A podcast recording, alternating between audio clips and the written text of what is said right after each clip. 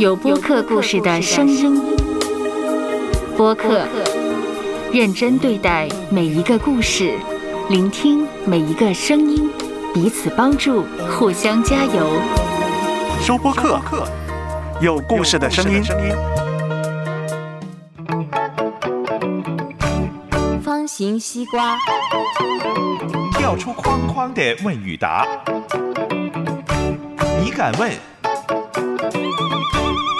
我就敢回答。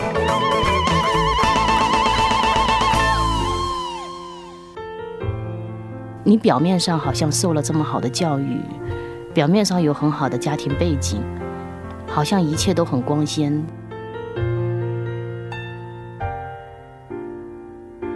但实际上是装饰很好的坟墓，外面都很漂亮，里面都是些烂骨，觉得自己跟妓女有什么区别呀？我就觉得特别特别的肮脏，我就开始自暴自弃了。我就开始堕落了。请听司徒老师与他的对话。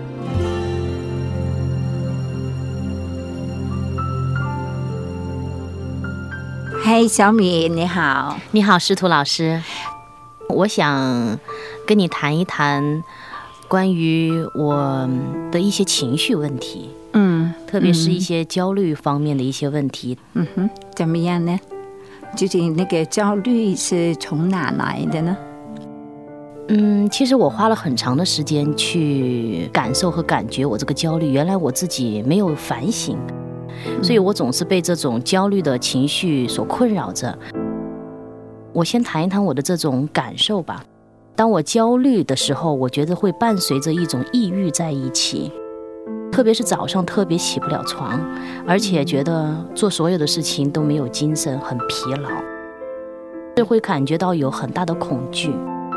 这种恐惧非常奇怪，它会渗透，像渗透到我的每一个细胞、每一根神经和肌肉一样。而且我会无助的呢，手心呢、背呢，然后全身都会出冷汗，会觉得非常非常恐惧。然后这种恐惧呢，使我根本没有。办法，甚至于起床、穿衣、刷牙这种工作啊，我都觉得是很困难的。是，而且长时间呢？哇，现在想起来的话，断断续续应该是从零一年以后就很就开始了。从零六年以后呢，觉得明显的加剧了。嗯，什么影响你？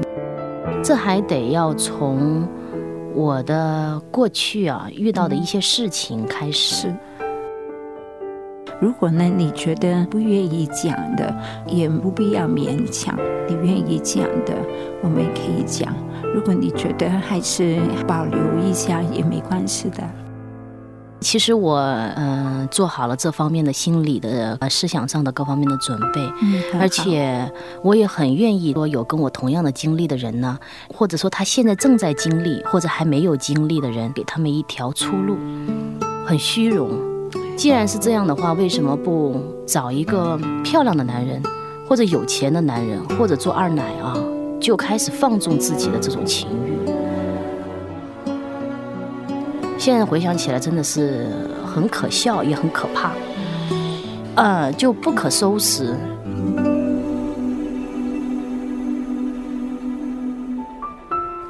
我呢，其实呢是出生在一个很好的家庭，一直呢都是衣食无忧，环境也特别好。凭着所谓的一点天赋呢，读书也很优秀。我很早其实就开始谈恋爱了。可能在高中三年级的时候，到大学一年级，觉得我的焦虑症呢，实际上是从我的恋爱经历开始的。嗯，跟我的男朋友呢谈了，可能前前后后有将近七年，很长的时间。后来他参加工作以后呢，跟其他的一个女孩子好了，跟那个女孩同居的时候呢，实际上也在跟我一起。然后他跟我提出分手的时候。呃，我就觉得受到了很大的打击。肯定，这种打击呢是很难用言语表达。但那个时候呢，我只是知道把情绪不敢跟家里讲，因为家里面呢，实际上也已经认可了我这个男朋友，以为我们会要谈婚论嫁，因为大学毕业了，都工作了。是，然后遇到这种事情呢，很羞耻，觉得，而且也很少跟父母会去分享，说我跟他已经有这种性关系，因为家里总的来说是比较保守的一个所谓的高干家庭，所以我就觉得这个事情，嗯，无法跟朋友甚至于亲人倾诉。但我很清楚的记得呢，我就是自从那件事以后，我就觉得自己的身体啊特别脏，然后就觉得很懊悔，是，觉得有很多很莫名其妙的情绪，包括谴责、愤怒啊、不原谅这些，就全部压积在心头。我唯一的出路呢，就把自己呢埋藏起来，没有想着去积极的去找医生啊，或者是去倾诉。是。我就发现呐，我的精神状况啊就开始焦虑，开始烦躁。从心理上呢，我就会觉得我这个人是没有价值的，应该遭人唾弃的，甚至于呢，我还会在心里跟我讲：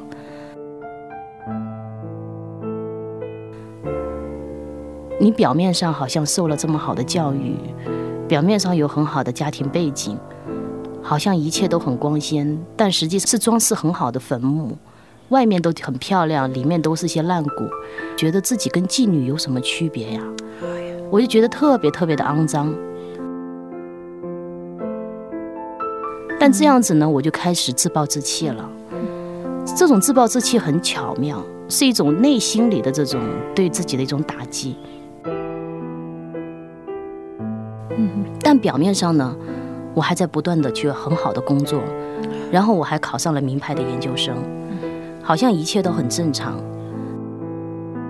但实际上，我觉得我就开始堕落了。然后我就南下去到南方的一个城市呢去工作。嗯既然我想着已经跟男朋友是这种情况啊，觉得自己也不应该受到重视，也不应该是被人爱，反正已经毁了。而且受到那种环境啊，就觉得很虚荣。既然是这样的话，为什么不找一个漂亮的男人，或者有钱的男人，或者做二奶啊？那个时候想起来，就开始放纵自己的这种情欲。现在回想起来，真的是很可笑，也很可怕。好难哈，嗯，就不可收拾。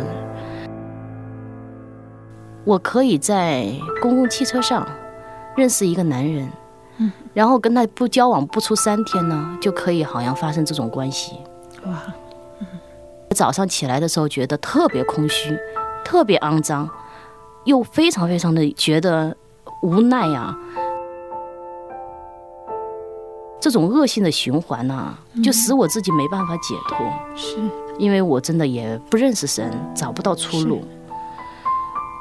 而且有很强的虚荣心，嗯，因为我觉得我能找的是所谓那种在社会上有些地位的、有些钱的漂亮男人，而且借着自己青春漂亮，这种情况呢一直没有停止。经过了很长的时间，有一天突然间呢，我不知道从哪里感觉到啊，觉得有一种得病的恐惧，就觉得好像自己会不会得艾滋病。会不会得性病？这种恐惧呢，当时啊是那么的深刻，以至于吓得我根本没敢去看医生。其实我身体上没有任何问题，没有任何的感觉，但是其实我的心理和灵魂已经病得很厉害了。从那个时候开始，我就觉得身体上特别特别的脏。我就觉得我真的有病了，而且我认定了我自己肯定得了不治之症。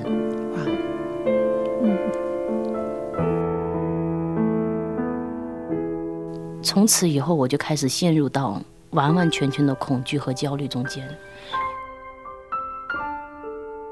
有的跟我同龄的女孩子，有时候交谈的时候，她会跟我谈到同样的经历，她会跟我说。你有没有曾经跟别的男人上过床？你有没有想过你会得艾滋病啊？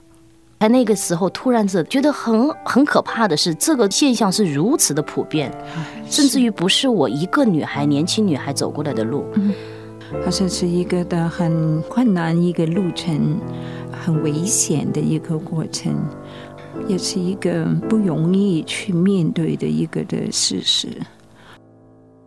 刚才你讲了，就是你愿意去面对，你愿意去回头路了，是走一个比较健康的一条路。你觉得可以怎么样走下去呢？嗯，当我发现自己有这么大的恐惧的时候呢，对于我啊，就是不敢去做检查，嗯嗯，是不敢去面对。嗯，所以你提议去面对，去要坚强。无论你的这种怀疑是有根据的，还是没有根据的，嗯，一定要鼓足勇气，而且要知道，这是你真的是需要走的一步，它是帮助你解脱的一步。是，如果你得了病，这个事实你得接受，对，谴责、自卑、隐藏是没有任何办法的。但如果没有病，你用这种无谓的羞耻和无谓的困难去烦扰自己。以至于患上你心灵的疾病，甚至于真的会崩溃。当我最抑郁的时候，嗯，我甚至于想过卧轨自杀，我想过很多方式的自杀，我想被车撞死。其实我想被汽车撞死的这个念头一直持续了很多年，因为我觉得这个是最仁慈的一种死法，对于所有人来讲是一场意外，但对于我来讲是一种解脱。嗯。不要去回避问题，越逃避，他其实抓得越紧。是因为你的思维不可能从那个痛苦和这种烦恼中间走出来，去面对，嗯，去见医生，去消除你这种恐惧，不管是真实的还是虚假的。小米，你好像是已经踏出了一个很大的一步。就是去正面的去面对过去的一个很扭曲的一个的行为，很难控制，但是也很黑暗的一面。对，但是好像是你已经开始走出来了。我们下期再继续的谈。收 Podcast，有播客故事的声音。播客不是一种新玩意儿。认真对待每一个故事，聆听每一个声音，说出来彼此帮助，互相加油。收播客，有播客故事的声音。